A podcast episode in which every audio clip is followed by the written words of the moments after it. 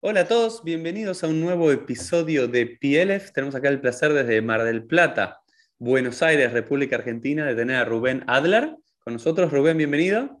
Gracias, Rap. Un gusto estar y participar a disposición de ustedes y de lo que puedo aportar. Un placer tenerte aquí, pero la mayoría que te conocemos o nos conocemos por el submundo de Twitter judío, nadie te conoce como Rubén Adler. ¿Cómo te conocen? Como Babel. Algunos me dicen Babel, otros me dicen Cosmopolita. ¿Y por, qué esos dos seudónimos, Babel y Cosmopolita?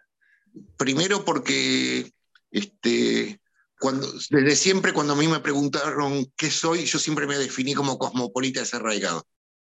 Cosmopolita desarraigado es como los soviéticos llamaban a los sionistas en, en la URSS. Este, y creo que un judío que está en el Galut es un cosmopolita desarraigado. Muy bien.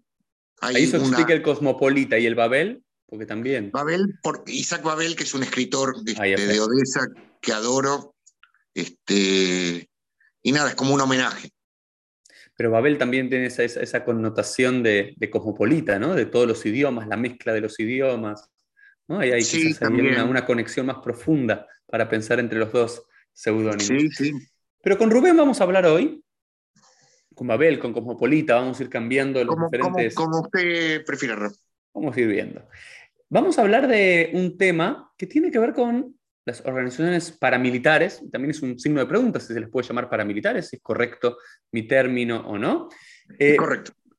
Previas a la creación del Estado de Israel, especialmente dos de ellas, y ahora vamos a hablar con Rubén un poco de cuántas eran, quiénes eran sus líderes, sus lineamientos políticos, ideológicos, especialmente el Likun, eh, el Leji y el Irgun, el Leji y el Irgun, que dentro de todos los eh, servicios paramilitares, de choque, de defensa, vamos a hablar de todos estos términos, cuál es correcto y no, que convivieron antes de la creación del Estado de Israel y la formación del tzal, del Ejército de Defensa de Israel, eran los más que podíamos considerar de derecha, hoy los que, los que se llaman los de parte del revisionismo histórico, del revisionismo y especialmente también de dentro del Likud.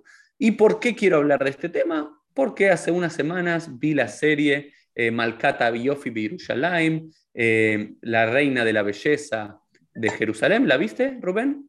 No, no. No la viste. Bueno, vale la pena para que la veas porque quizás desde tus lecturas y tus conocimientos eh, podés aportar también y puedes decir luego de verla cuán eh, certera históricamente o no es para vos, pero estos grupos paramilitares y sus acciones contra los árabes y contra los ingleses, de lo cual vamos a hablar en los próximos minutos, tienen un lugar eh, importante en la serie y causó mucho pavor entre los que no conocían a estos grupos. pero Rubén, antes de llegar a eso, contanos un poquito quién es Rubén Adler, eh, y desde, desde qué lugar nos vas a hablar.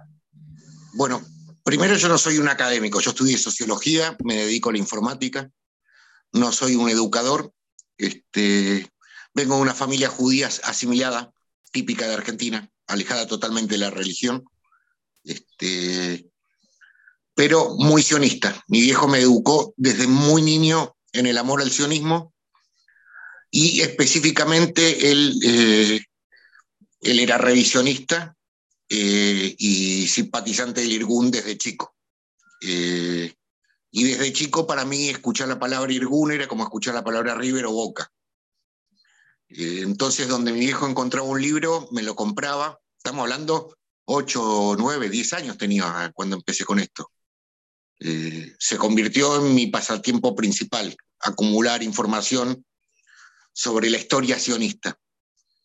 Eh, cuando em, em, tengo internet hace muchos años, desde los años 90, empecé, ahí tuve más posibilidades, y me di cuenta de algo, que hay muy poca información de la historia sionista en español. Y en Twitter menos. Cuando yo arranqué con esto en 2015, uno ponía en el buscador de Twitter algún personaje que no era de los principales y no encontraba nada. Golda Meir, Ben Gurión, esos conocidos estaban. Vos estás hablando de los menos. Sí. Este, y yo dije, hay un problema histórico que es la historiografía oficial del sionismo. Este, siempre estuvo en manos del mismo sector, que es el sector que respondía al Partido Laborista, culturalmente del centro hacia la izquierda, y que contaron en el Estado de Israel en los primeros 30 años de su existencia, y en el Galut, a través de los colegios, la red escolar, eh, los Ken, eh, contaron su versión de la historia. La versión de la historia del otro lado eh, está totalmente oculta. y lo convertí en una pasión y empecé con esto de la historia sionista. Y la gente se enganchó, la gente le gustó y empecé a buscar más páginas en, en, en en inglés, en, en ruso, en ucraniano, y acumulé un volumen de información muy importante. Es, es a lo que más dedico cuando no trabajo. Cuando no trabajo estoy buscando y estudiando.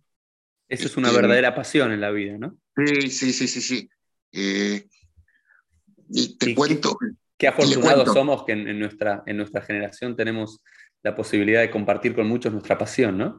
Porque quizás si en la época de tu padre, ¿no? Le gustaba mucho el Irgun, eh, ¿con cuántos amigos podía compartir eso? En cambio, vos pones un tweet con la historia quizás de un caso, de un personaje, de un episodio de la historia, y decenas de miles de personas aprenden de vos, de tu pasión, ¿no? Es como, vivimos en un momento lindo de la historia para eso, me parece.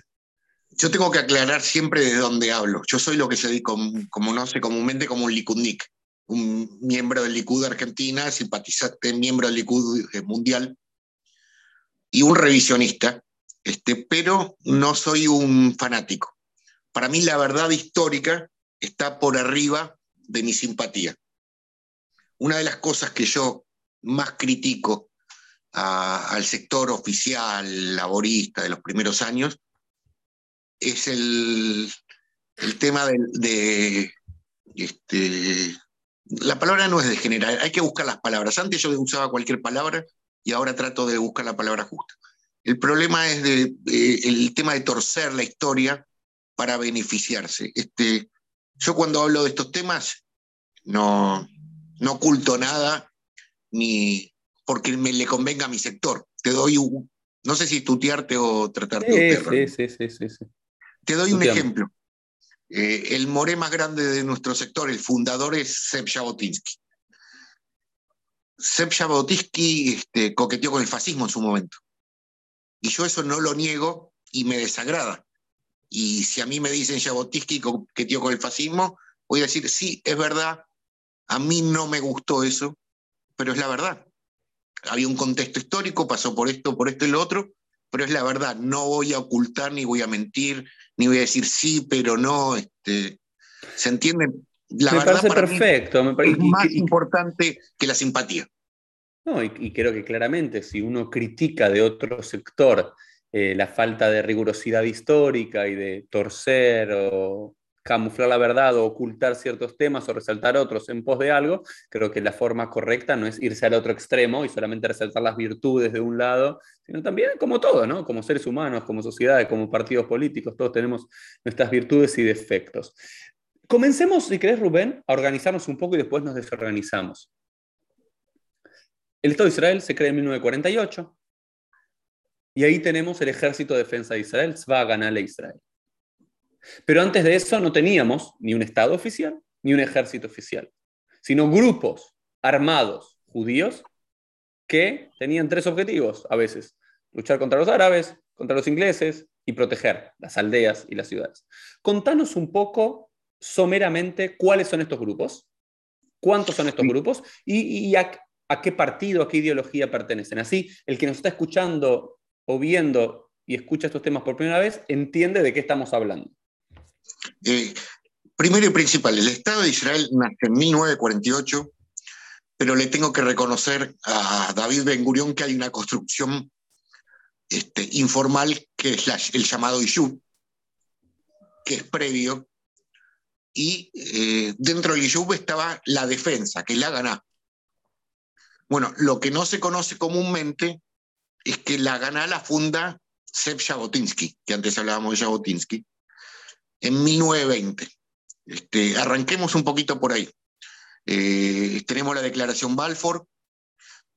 Primero tenemos, eh, obviamente, el Congreso Sionista de Herzl, este, la fundación del KKL, eh, la compra de los terrenos en, Eretz Israel, este, las distintas alianzas.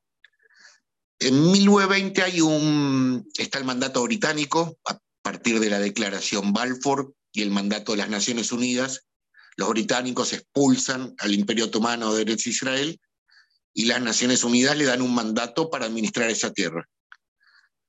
En base a la declaración Balfour, si me permitís, Rap, voy a contar una pequeña anécdota que muy poca gente la sabe, pero que es bellísima. Chaim Weizmann, el químico y primer presidente del Estado de Israel, es el padre de la declaración Balfour. En la Primera Guerra Mundial, eh, el Imperio Británico tenía muchos problemas para conseguir acetona para la pólvora. Y a través de sus procedimientos químicos, Chaim Weizmann consiguió sacar acetona de las avellanas. Entonces, este, en esa época, eh, en Gran Bretaña, mandaban a los chicos a juntar avellanas por el campo y a través de toneladas y toneladas de avellana, Weissman inventó un método para sacar acetona y con esa acetona eh, utilizarla para municiones.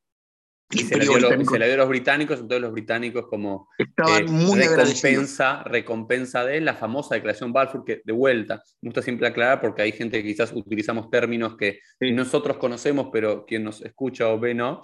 Eh, la declaración Balfour es esa declaración en la cual eh, el imperio británico ve con buenos ojos el establecimiento de un hogar judío en Palestina. Correcto. De ahí de 1917, si no me equivoco. Entonces, ese es, un, ese es un documento central ¿no? que atestigua este proceso político que comienza a gestarse en 1897 con el primer Congreso sionista, pero que viene de Aliot, de, masas de judíos que se mudan de Europa, especialmente de Europa del Este, desde los 1860 a la tierra de Israel. Pero ¿qué pasa en 1920 y por qué Zeev Jabotinsky tiene que crear esta gana, este grupo de defensa? Este, eh, en Eretz Israel eh, no es el Eretz Israel que conocemos hoy en día, era una tierra abandonada este, del imperio otomano, eh, había mucho pantano, había más pantano y desierto que tierra cultivable y habitable. Eh, los árabes que vivieron durante siglos no habían construido mucho. Y las Aliot empezaron a construir asentamientos agrícolas.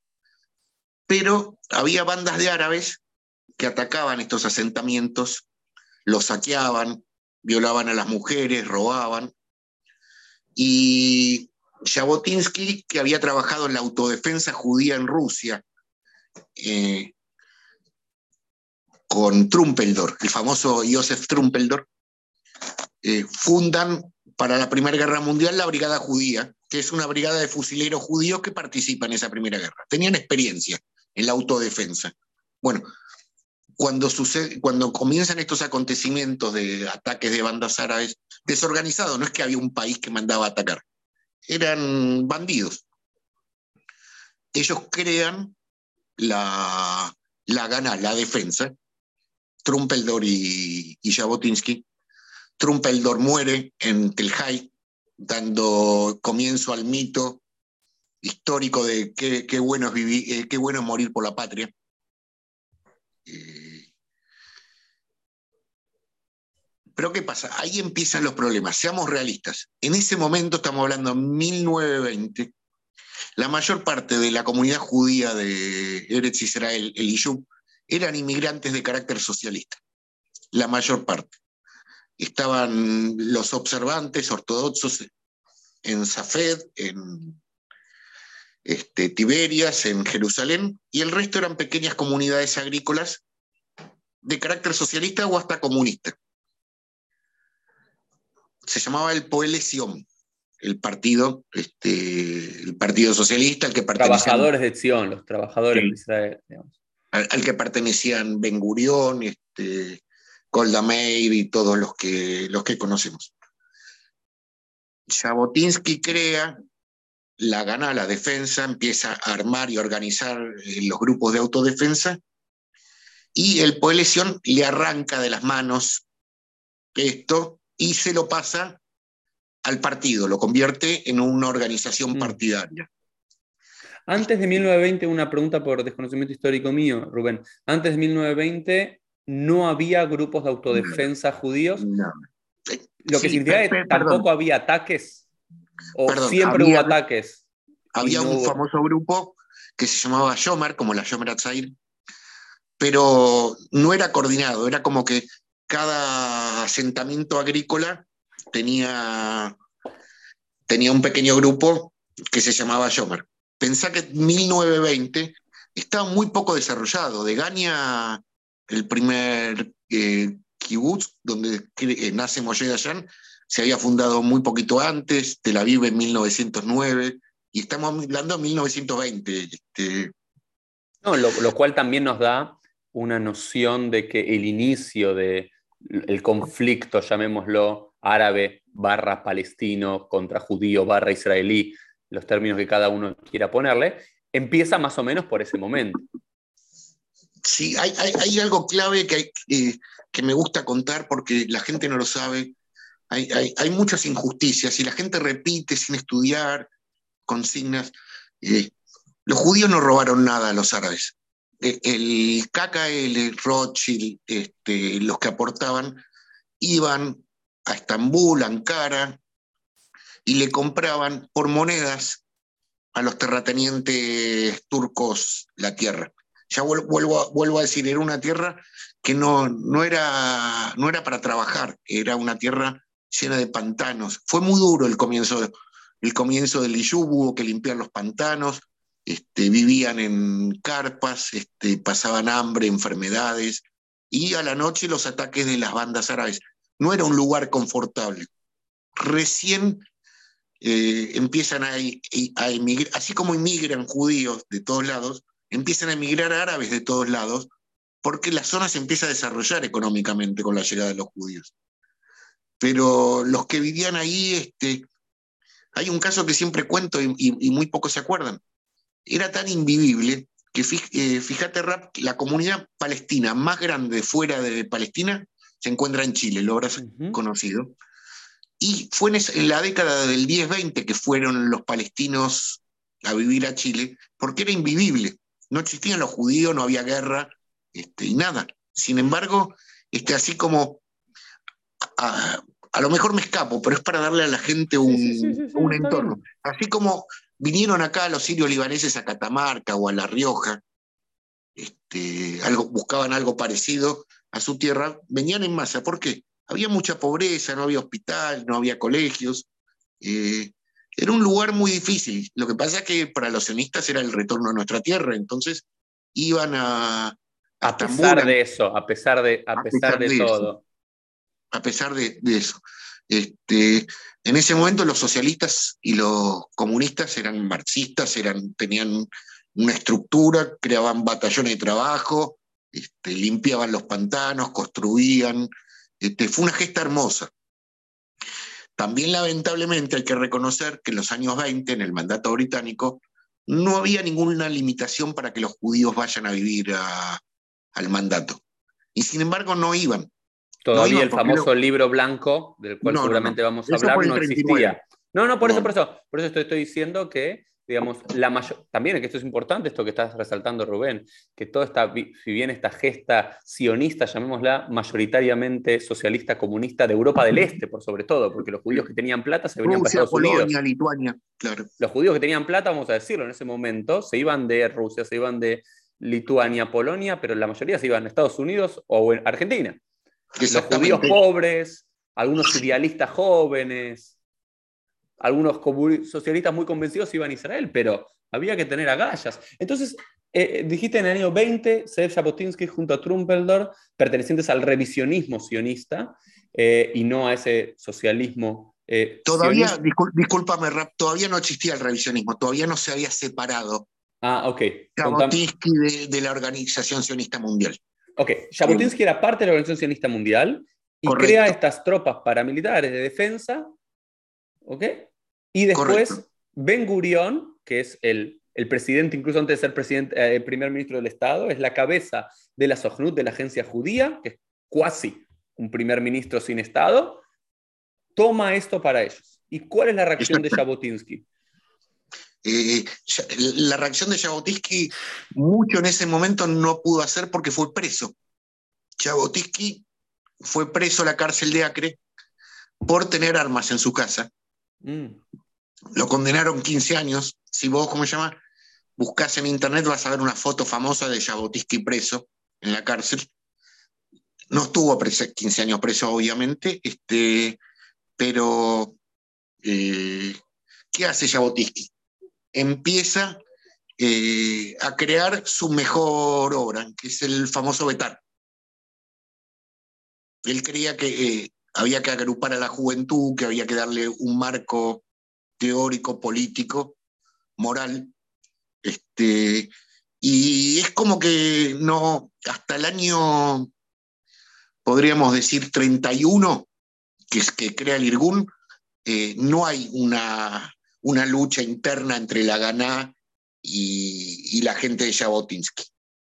¿Se entiende? Este, hay, los años 20 fueron una oportunidad perdida. Eh, cuando empieza el mandato, los británicos, que eran favorables, como, como vos dijiste, al establecimiento de un hogar nacional judío, no un Estado, un hogar nacional judío, este, ponen un interventor, un delegado colonial judío y sionista que se llamaba Herbert Samuel. A lo mejor lo sentiste nombrar.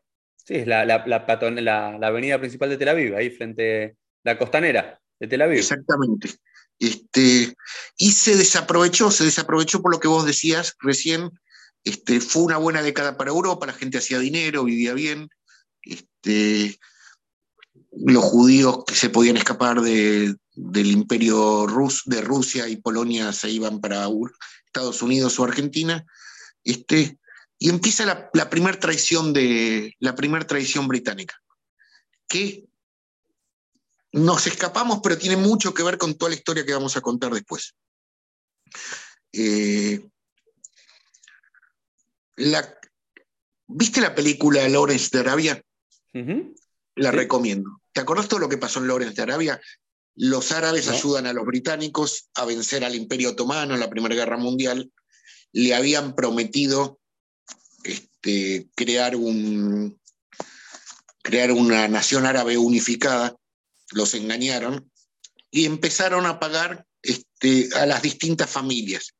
Arabia Saudita es un país que tiene el nombre de una familia, la familia Saud. No sé si sabías. Arabia Saudita.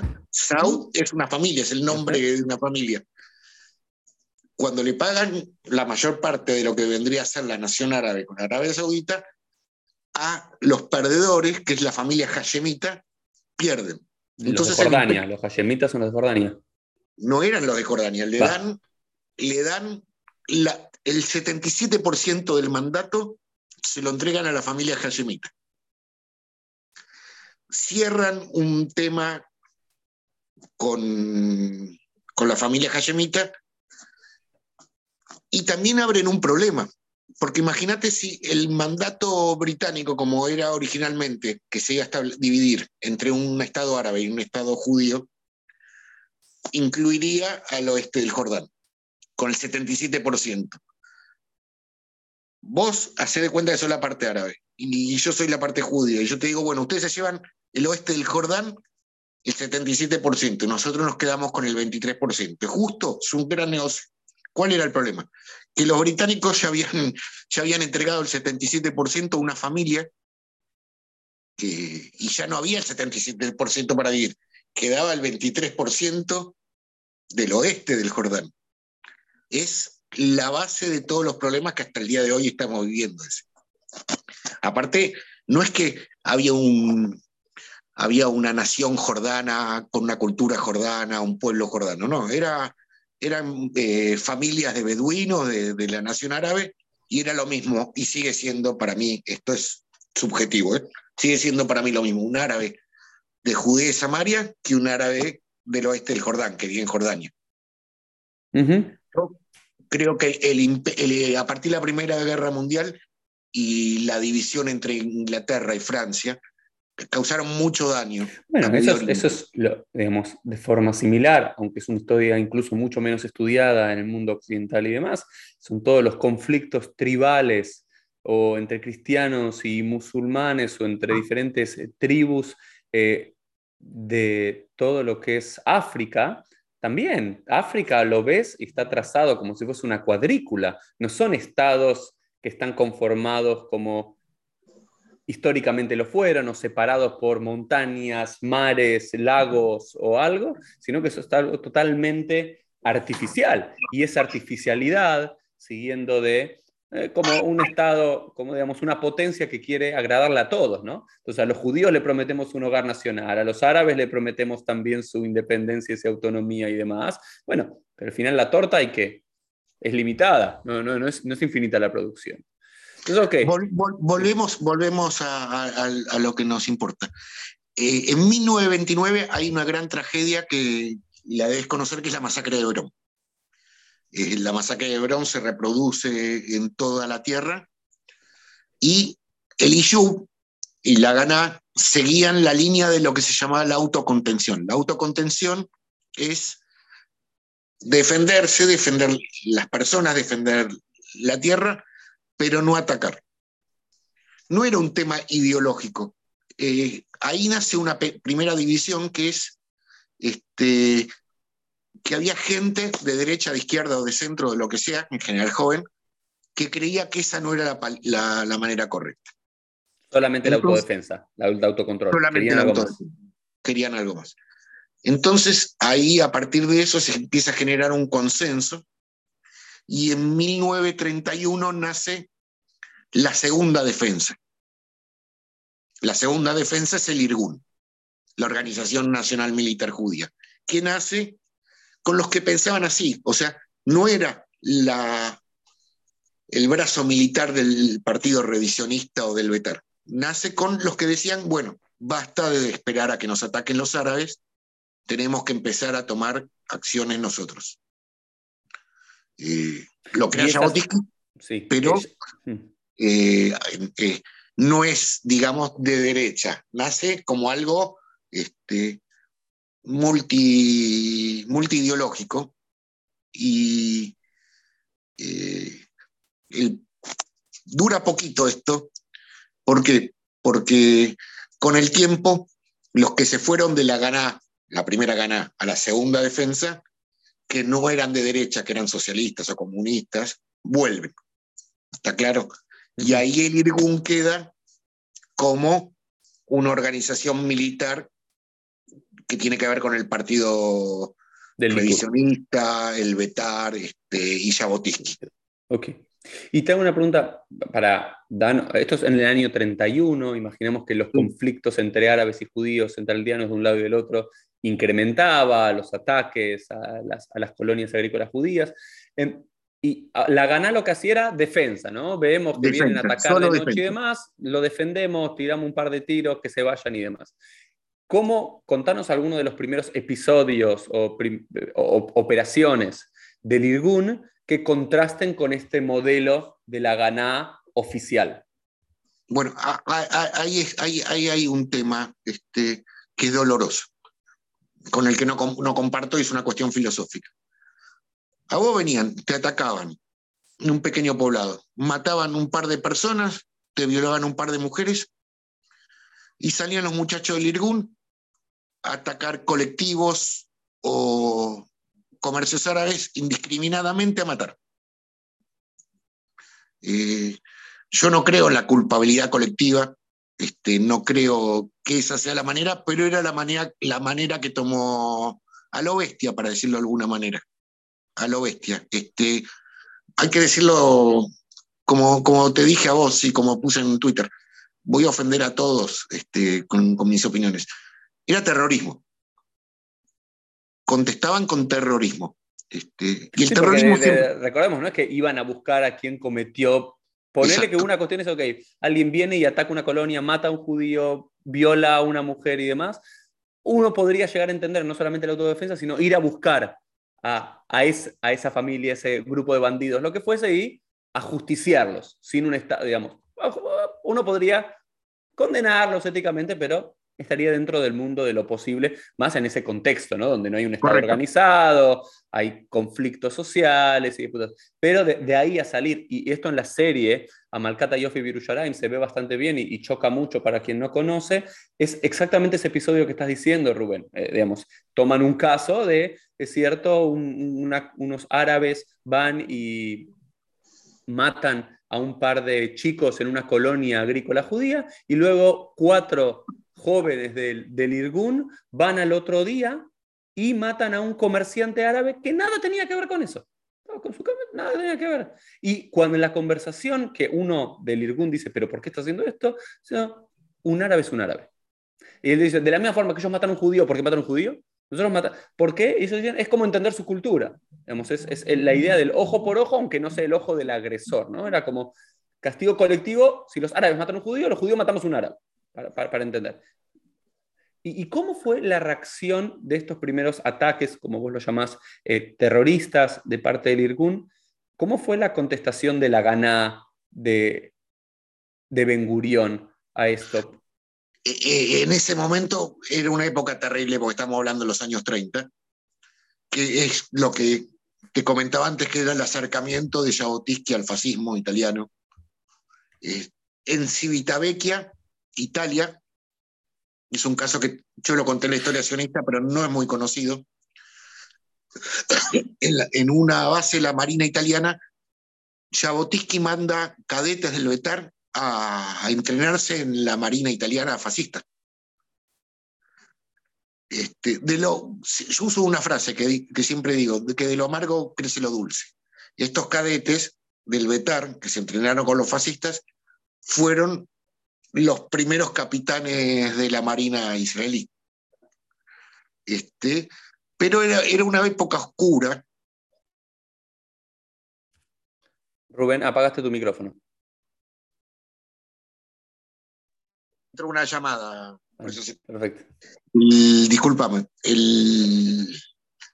no solo el coqueteo del fascismo. Había una situación que eh, eh, los certificados de inmigración para entrar a, la Palestina británica había que tener certificados de inmigración.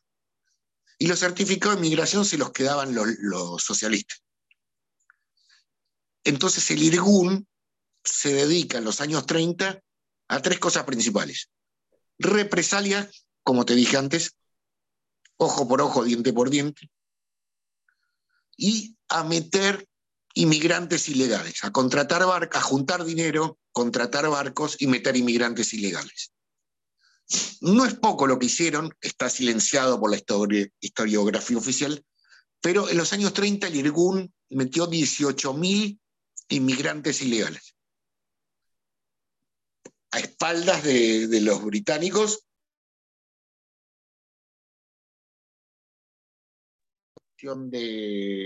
se sin la colaboración de, del IYU. Y por otro lado, se empieza a crear algo que tampoco tiene, tampoco tiene mucha difusión. En Polonia había un gobierno antisemita, democrático, pero antisemita en los años 30, de derecha nacionalista, que se quería sacar de encima a los judíos. Jabotinsky, el Betar y el Irgum ven una posibilidad ahí. Dicen, ¿los polacos se quieren sacar de encima a los judíos? Bueno, vamos a colaborar para que se los saquen de encima. Que nos den armas, que nos entrenen, y nosotros nos llevamos a los judíos a Palestina.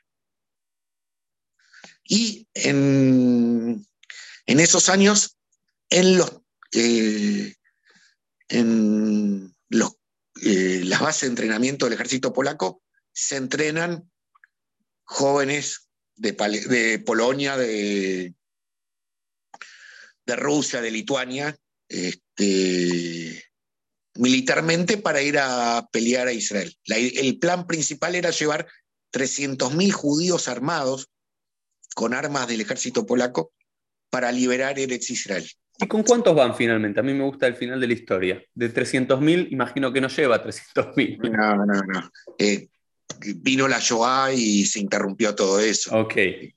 Eso está claro. Pero para que te des una idea, otra cosa que no se sabe mucho, en ese momento Begin, Menachem Begin, era uno de los jefes del Betar en Polonia y Jair Stern, el fundador del Lejí, eh, era el segundo comandante del Irgun y viaja a Polonia a, esta misión que te estoy comentando. Y ahí hay un pequeño quiebre con Jabotinsky. Jabotinsky era un tipo muy caballero, escritor, este, parlamentarista, de hablar. Tiene, tiene fama de sangriento, pero no. Este, y los jóvenes, Begin, Stern, querían sangre. Querían sangre. Este, y, y hay un pequeño, ¿cómo se llama? Hay un pequeño mini enfrentamiento ahí que se salda ¿En, con... ¿En la- Polonia o en Israel están? En Polonia, en Polonia, que se salda con la muerte de Jabotinsky en 1940. Este, bueno, esto, esto es archiconocido. Begin se escapa de, cuando ocupan los alemanes Polonia, se escapa a Lituania y ahí es atrapado por la KGB, la NKVD, mandado a Siberia. Y, y Irgun. Pero Rompe Irgun. tengo una pregunta por ignorancia, ¿eh? y Sí. no tengo problema en decirlo. ¿Quién No. mata a Jabotinsky? No, Jabotinsky se muere de un ataque al corazón en Estados Unidos. Ah, ok, no, porque dijiste de, la muerte de Jabotinsky, como que algo lo No, no, provocó. no, no, no. La muerte de Jabotinsky, otra cosa que a lo mejor desagrada, mis, mis camaradas del Likudnik no le van a gustar. Para el movimiento fue buena la muerte de Jabotinsky, es, es algo terrible esto, pero Begin fue un mejor líder, no estaba infectado de fascismo, este, no tenía, Pero a la vez decías que es el que quería sangre. sí, pero después demostró, y ahora te lo voy a contar, eh, la, la caballerosidad de Begin es impecable, es un legado es un legado que al día de hoy es emocionante. Pero vamos a por qué se rompe el Irgun y nace el Lejí. Así vamos enganchando. Perfecto. Eh, en 1939 los británicos asestan la puñalada del libro blanco. Ya ellos habían cambiado totalmente su idea original. este, Contá, contá un poquito qué es el libro blanco para el que no saben. El libro blanco es como un decreto, una ley que establece que no pueden entrar los judíos a, Palestina porque necesitan garantizar la mayoría árabe. Para entrar a Palestina solo se entra con muy pocas visas otorgadas por los británicos. Estamos hablando de 1939, cuando ya había empezado la persecución nazi, cuando los judíos de toda Europa querían escaparse. Eh, fue una gran traición. Ben Gurión estuvo muy inteligente cuando declara esta frase que me la acuerdo de memoria que dice Hay que luchar con.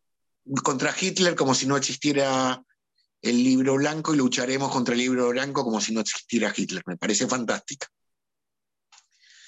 Me parece que era la postura correcta. Ahí está, volvemos a lo mismo. No les obli- obliga, era la postura correcta. El Irgun acepta esta postura también. Eh, Jabotinsky todavía sí, sí, acepta esta postura. Pero se da un suceso muy desagradable eh,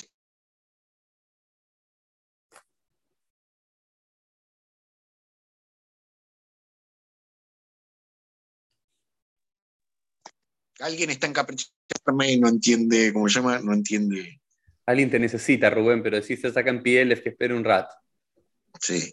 Este, el comandante del Irgun, David Raciel, que estaba en la cárcel, este, negocia con los británicos salir de la cárcel e ir a pelear a favor de los británicos contra los alemanes, contra los nazis. Este, ¿Qué pasa? David Raciel no estaba solo, estaba con otros compañeros. Y sale él solo de la cárcel. O sea, una actitud media Sí, Fea. se corta solo, se, corta- se salva se solo. Se cortó solo. Después salieron los otros, pero primero salió, negoció él por la suya. Stern, que era el segundo al mando del Irgun, se recontra enojó por esta actitud y también este, disentía con el tema de que este, esta postura de luchar a favor de los británicos contra los nazis. Para ellos, para el Stern y la gente elegí, los nazis eran el amante de, esa época, el histórico monstruo que, enfrenta al pueblo judío que lo quiere destruir, nada nuevo, pero la lucha correcta era contra los británicos para expulsarlos de la tierra de Eretz Israel y, con los árabes. Decía, es inevitable que tengamos que expulsar a los británicos y derrotar a los árabes. Puede parecer chocante en esa época de Segunda Guerra Mundial, pero dicho y hecho, fue lo que pasó. Hubo que expulsar a los británicos y hubo que derrotar a los árabes para que nazca Israel. En eso tuvo razón Esther. Sí, quiero, quiero un, segundo antes de que sigas, me, parece fascinante todo lo que contás y cómo lo contás, Rubén, quiero decir. Y, quiero resaltar algo, ¿no? Me, parece que hay una, quizás podemos, puedes dar tu postura, hay una idea quizás idílica, así de, de, corte más socialista, de paz entre las naciones y hermandad entre los pueblos, y quizás una naivité, una, una no sé cómo decirlo, eh, sí, ser naive de, de, Ben Gurión y de los otros líderes de socialistas sionistas de no querer ver que inevitablemente va a haber un conflicto entre dos pueblos, dos naciones, y creo que esto que explicabas antes, que en la década del 30 el Irgun va a Polonia con el objetivo de traer 300.000 soldados judíos, es, es como que ellos sabían que no todo se va lo que declara las Naciones Unidas, va a haber un Estado judío y un Estado árabe, no es que, ah, bueno, perfecto, todos lo aceptamos y vamos saben que el conflicto iba a estar, ¿no? Y, creo que, es bastante interesante. Al final la historia los probó eh, que tenían razón, ¿no? Me, parece que también ahí hay algo interesante para revalorizar, no por revalorizar el conflicto en sí que a nadie le gusta, pero saber que innecesariamente va a haber, ¿no? Entonces me parece interesante. Déjame darte un aporte que es importantísimo. Jabotinsky, el Betar, el, campo revisionista. Cuando hablo del campo revisionista hablo del Irgun, el Lejí, siempre tenían en la cabeza la construcción de un Estado judío a ambos márgenes, o sea, en esa época no se rendían a ambos márgenes del Jordán, pero el Iyub y los socialistas no, ellos seguían hablando de un hogar nacional judío bajo el mandato británico, integrante de la Commonwealth. Hay un dato que es fundamental de hablar, que es la conferencia del Hotel Whitmore en 1943. Recién ahí, recién ahí, este, Ben Gurión y las organizaciones sionistas norteamericanas anuncian que quieren la independencia, del, la independencia de los británicos. 1943. El Irgun estaba peleando del 31 por el establecimiento de un Estado judío. ¿Entendés las diferencias que había? Estaba Weizmann, que pisaba fuerte, que era amigo de los británicos, y Ben Gurión dijo algo que también yo lo respeto. Yo, una cosa que aprendí en la vida es que no hay que juzgar a alguien hasta no, haber caminado un poco en sus zapatos. Ben, eh, yo obviamente soy revisionista y creo que tenía razón, Irgun tenía razón, era la actitud correcta, este, pero Ben Gurión también dijo algo. Aunque me den eh, un territorio el tamaño de una sábana, lo voy a aceptar. Después de dos mil años, lo voy a aceptar y aunque tenga que agachar la cabeza, lo voy a aceptar. Se pasó de, colaboracionista o de amigable con los británicos, hubo situaciones muy desagradables. Te doy un ejemplo. No quiero extenderme para no escaparme de, la consigna original.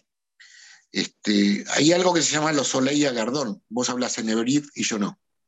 Los Soleil Gardón son los, este, los ejecutados por los británicos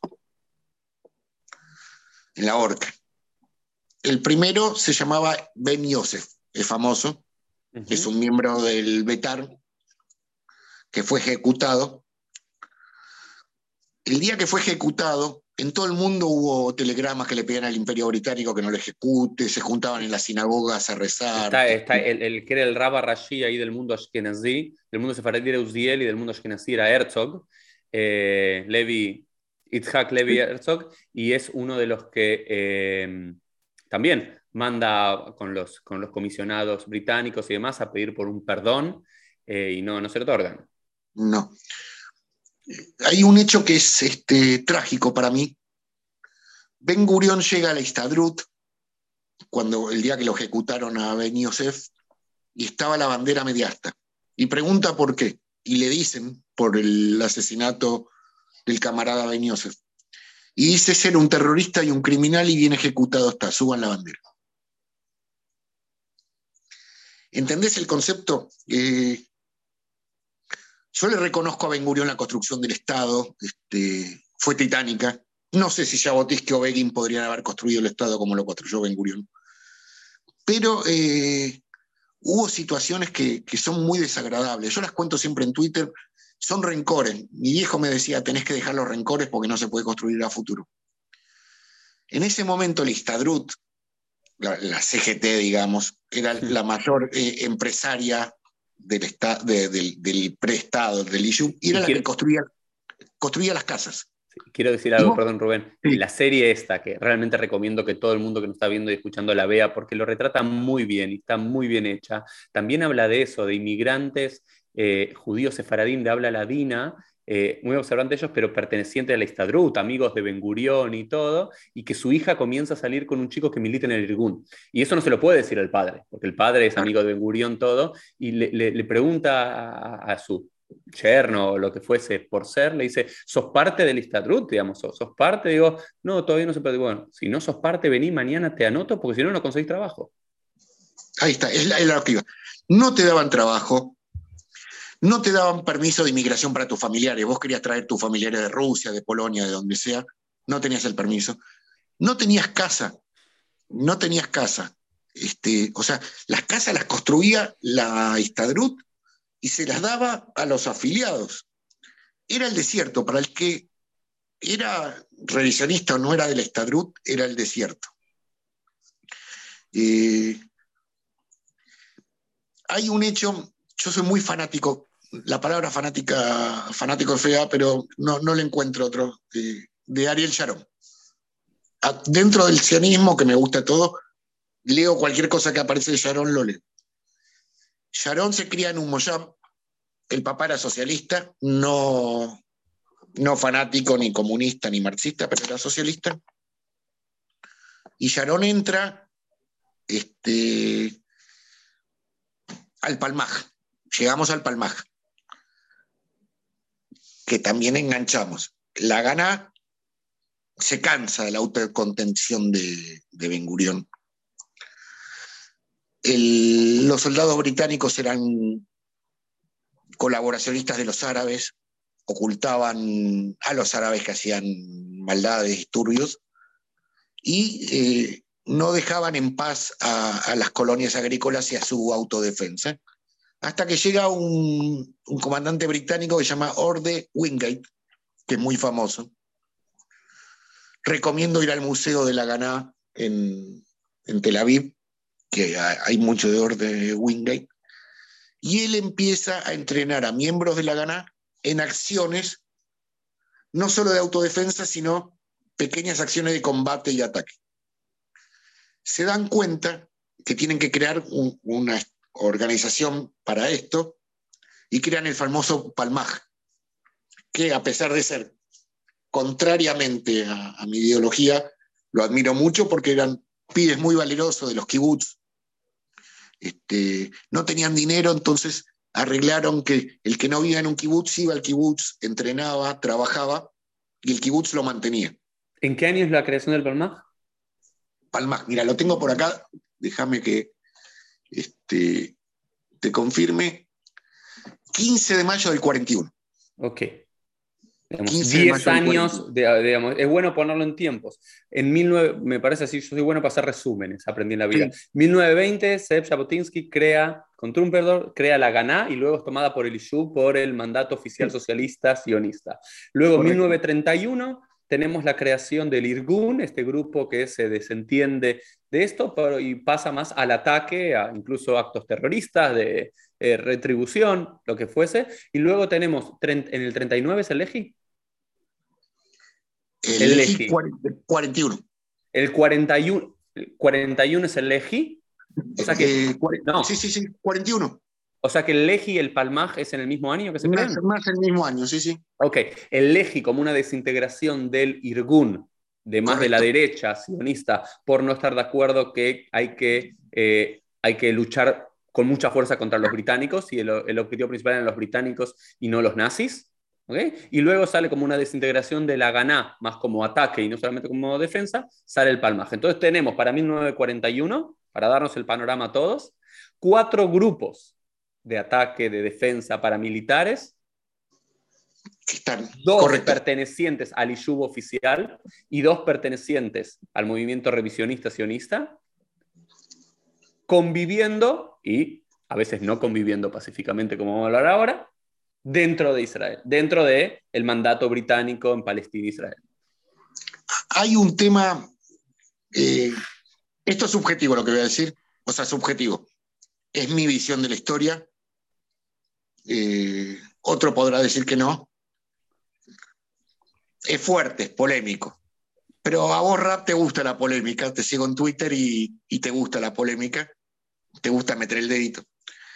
Eh, yo creo y coincido con la postura del Legide que los británicos fueron cómplices de los nazis en la Shoah, cómplices activos.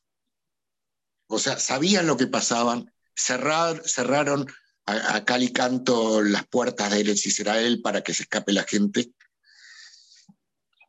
y no quisieron bombardear los campos de concentración con una forma cínica diciendo que iba a morir gente. Claro, igual los iban a matar los nazis, pero si bombardeaban las vías, bombardeaban los campos, iba a morir la gente en ese momento y después no iba a morir más gente porque los alemanes no iban a gastar de nuevo recursos. Pero coincido e, en eso con el, con el... Pero por acá quiero leerte algo. ¿Oíste hablar del barco Struma?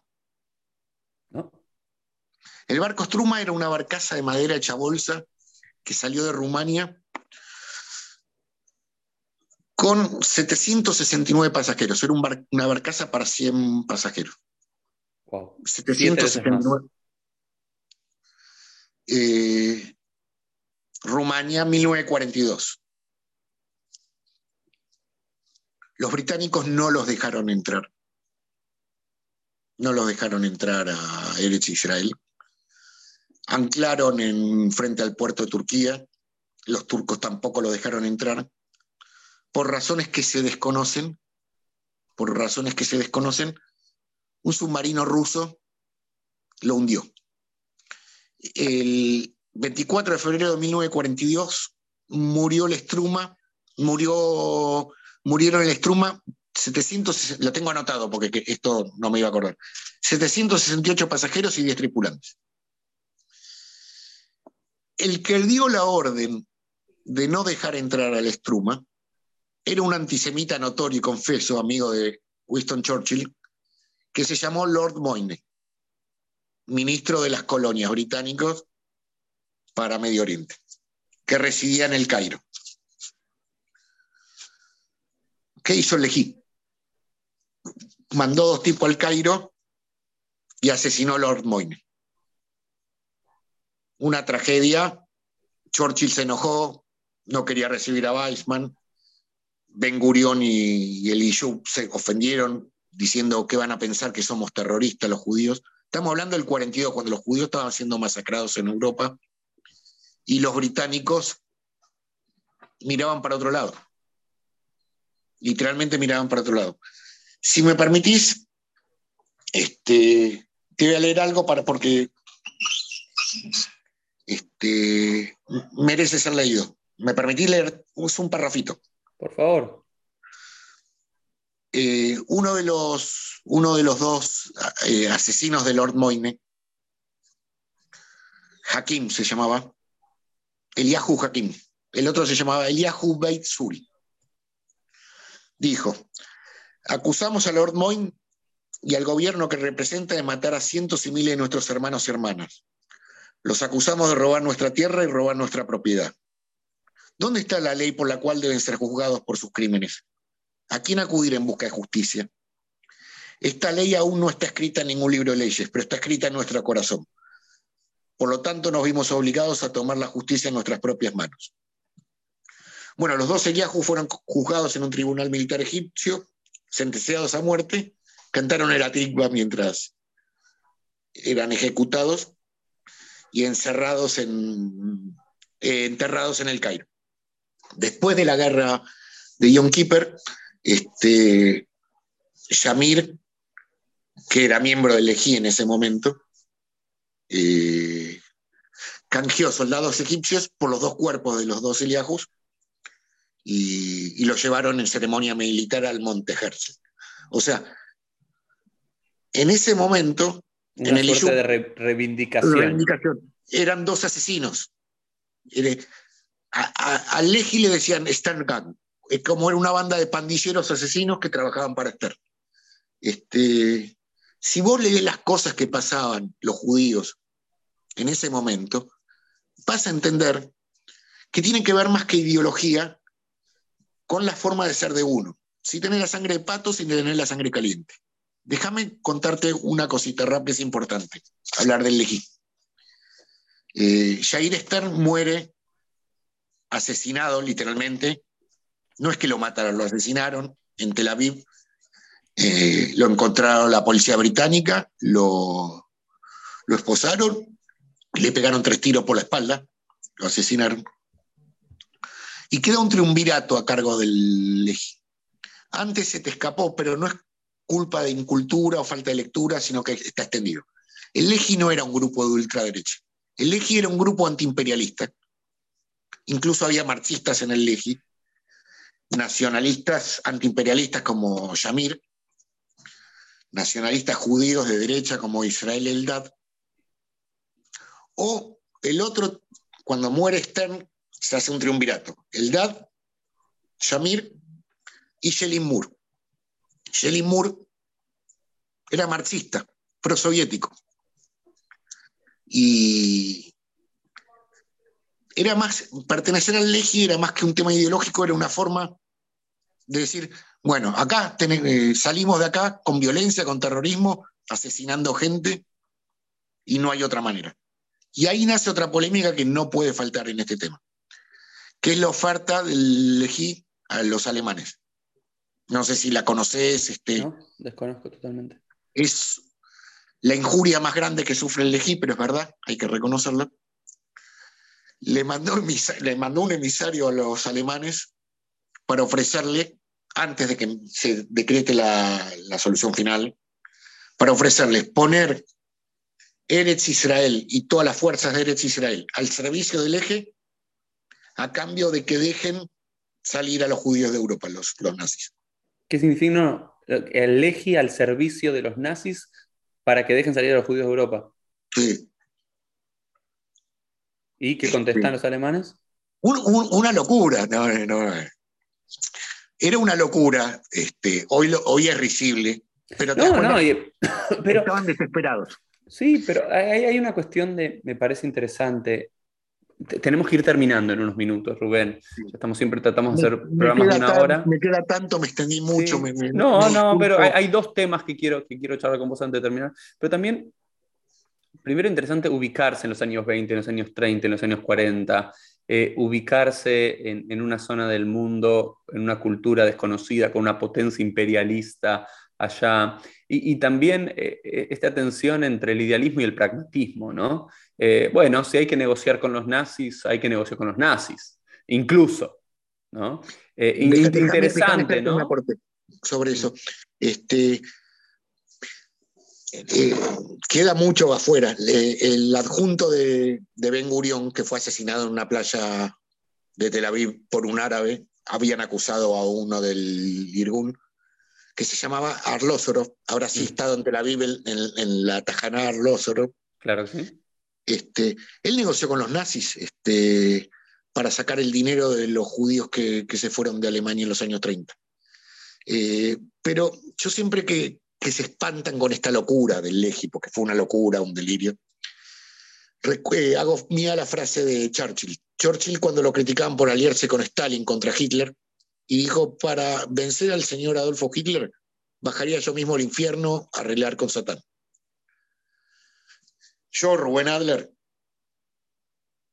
para salvar a los 6 millones de judíos que murieron en la Shoah, hubiese bajado al infierno arreglar con Satán. ¿Se entiende? Por eso pensá en la desesperación de la gente en ese momento. Hay, hay, hay, sí, sí. Sí, sí, sí. Ah, queda mucho, pero hay, hay, dos cosas que no quiero que queden afuera. El Altalena, el David. Eh, quiero, quiero, hablar, quiero hablar de dos temas más para cerrar, que no pueden quedar afuera, para que nos cuentes un poco y tu lectura. Uno es el fatídico episodio de la Altalena eh, y el otro es de Ir y Asim.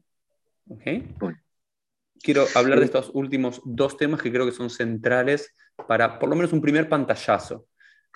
El, el Altalena fue una... Ben Gurión, mira lo que te voy a decir, Ben Gurión hizo lo que tenía que hacer, Ben Gurión como jefe del Estado. Pero no sé si por falta de experiencia, por crueldad o qué, este, no se tendría que haber hecho de esa manera. O sea. a ver, yo, todos los que fuimos a Tel Aviv vimos, conocemos la historia, lo estudiamos, pero hay gente que nos está viendo, escuchando y no tiene la más mínima que es el Altalena. Eh, el Altalena es un barco. Altalena era el apodo literario de Sepp Jabotinsky. Francia donó una cantidad de armas eh, y y en Estados Unidos se consiguió dinero, se juntaron 800 voluntarios que zarparon en medio eh, del nacimiento del Estado de Israel. Cuando nace el Estado de Israel, Ben Gurion, la gana se convierte en el Ejército de Defensa de Israel, y Ben Gurion llama a la disolución de todas las organizaciones paramilitares para integrarse al ejército hay un problema grave que, tiene que ver con el envenenamiento de las relaciones. Todos los militantes del Irgun y del Lejí fueron puestos en batallones como subalternos, no respetaron como oficiales y les daban unas armas de porquería. Viene este barco con las armas francesas muy buenas y 800 militantes y Ben Gurion dice, bueno, las armas este, vienen todas para las maneja el Estado, las maneja el ejército, este, y empiezan negociaciones, que sí, que no. Hay un tema, para Ben Gurión nunca fue importante la unificación de Jerusalén en ese momento, y para el Irgun era central, la toma de la ciudad vieja de Jerusalén en manos de la Legión Árabe. Entonces querían bajar esos 800 soldados que venían con las armas y mandarlo todavía no, no se había decretado el amisticio provisorio. Y mandarlos a Jerusalén a ganar la guerra, digamos, y quedarse con el muro de los lamentos. Este, idas y vueltas y reventaron el barco, murió gente. la propia Tzabá manda a destruir e implosionar y, el, y Galalón, los, eh, y Galalón este, Isaac Rabin, miembros del Palmaj, este, mandan a atacar el barco. Antes pasó algo terrible que, no puede quedar. Ahora vamos a hablar de. sí, y, ahí también esa tensión entre que también es famoso: judíos no matan judíos. Eh, eh, ahí está, antes hablamos del sangriento Begin. Begin impidió que haya una guerra civil. Todos los muertos, todos los muertos fueron del Irgun, este, la gente del Irgun quería ir a una guerra civil y Beguín lo impidió. Él dijo, no, yo me voy a morir con las manos limpias de judío. Antes de todo esto, que, que no puede quedar afuera, hubo algo que llamamos la temporada de caza. Cuando, como objetivo militar legítimo del Hotel King David fue un atentado terrorista, pero era un objetivo militar legítimo. ¿Por qué? Porque ahí estaba la inteligencia británica militar. Y ahí estaban todos los prontuarios de los miembros de las organizaciones. Eh, Begin, mandó tres avisos, el Irgun, de que se iba a bombardear eh, el hotel. El jefe militar británico dijo que no iba a recibir órdenes de los judíos y lamentablemente murió gente. Pero a esto sucedió lo que se llamó la, la la sesión de caza, que es que miles de soldados y militantes del Irgun y del Lejí fueron perseguidos por el Palmaj y la Ganá y entregados a manos de los británicos. Una tragedia que no tiene perdón, no tiene perdón. Y, para terminar con esta parte, porque sé que quieres ir a decir así, este, ¿sabes quién era el contacto de la, del ISUB, de la agencia judía y los británicos para coordinar esto? Es una paradoja. Teddy Kollek habrá ido a Jerusalén y sabrás que Teddy Kollek es el histórico intendente que construyó la moderna Jerusalén. La paradoja es que Teddy Kollek, nombre, nombre de guerra para los británicos, el escorpión,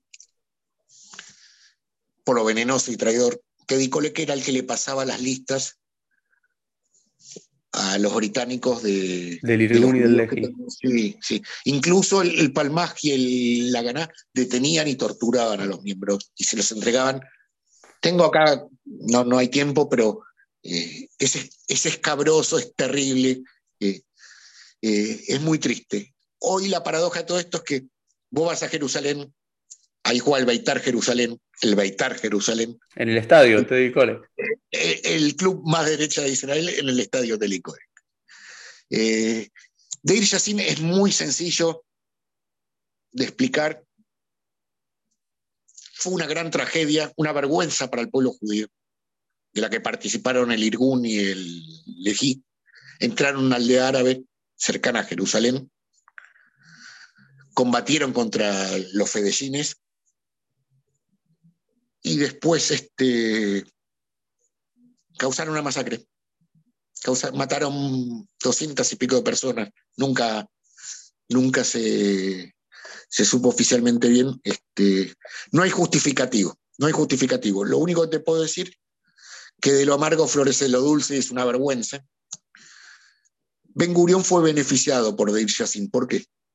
Después de Deir Yassin cada vez que entraban las fuerzas judías a un pueblo árabe, los árabes salían gritando de Ir y se escapaban pensando que venían los judíos a matarlos. Hubo una calumnia, este, los árabes de Palestina dijeron que los judíos violaron mujeres, cosa que no sucedió. Lo usaron como propaganda para incitar a los árabes de fuera de Palestina a que vengan a rescatarlos. Este, entonces se creó un globo. Pero Yassin fue una tragedia, pero en ese momento se la vendió como una tragedia más grande para ver si publicitariamente consiguen algo. Le jugó en contra, ¿entendés lo que pasaba?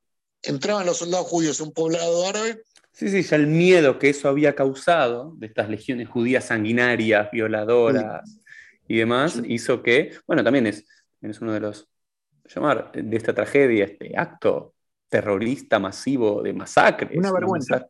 Una, vergüenza. También es uno de los justificativos de nuestros días de el éxodo de cientos de miles de, palestinos, porque muchos escaparon a través de eso. Entonces, de vuelta, cómo esas acciones de terror, esas masacres, eh, injustificables, y me gusta como lo decís, Rubén. Hay cosas que no se pueden justificar, incluso del partido político que yo acuerdo, incluso de mi pueblo.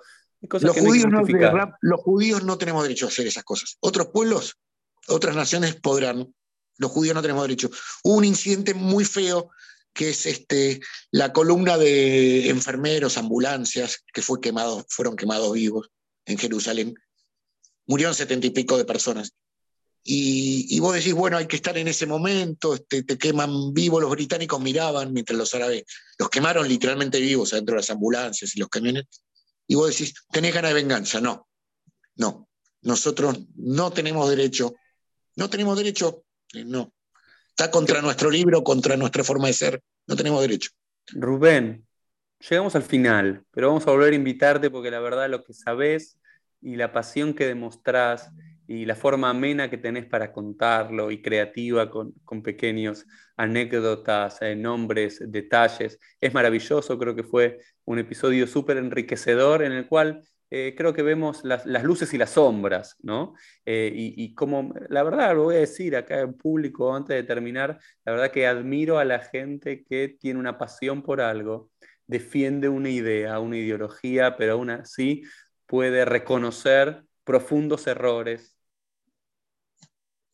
la verdad tragedias y, errores de magnitudes y sin buscar el pero, ¿no? Sin buscar el pero que lo justifique. Hay cosas que no se pueden justificar, hay que pedir perdón y hay que pasar a otra página. Le agradezco, Rap. Espero haber estado a la altura. yo, aprendí un montón, yo aprendí un montón y yo hago pieles para aprender yo y para compartir. Y si alguien seguramente del otro lado me está viendo, escuchando, aprendido también, mejor aún, pero yo ya me voy hecho con todo lo que aprendí. Así que Rubén, de corazón, muchas gracias y nos vemos todos en un próximo episodio. Chau, chau. Chau, chau.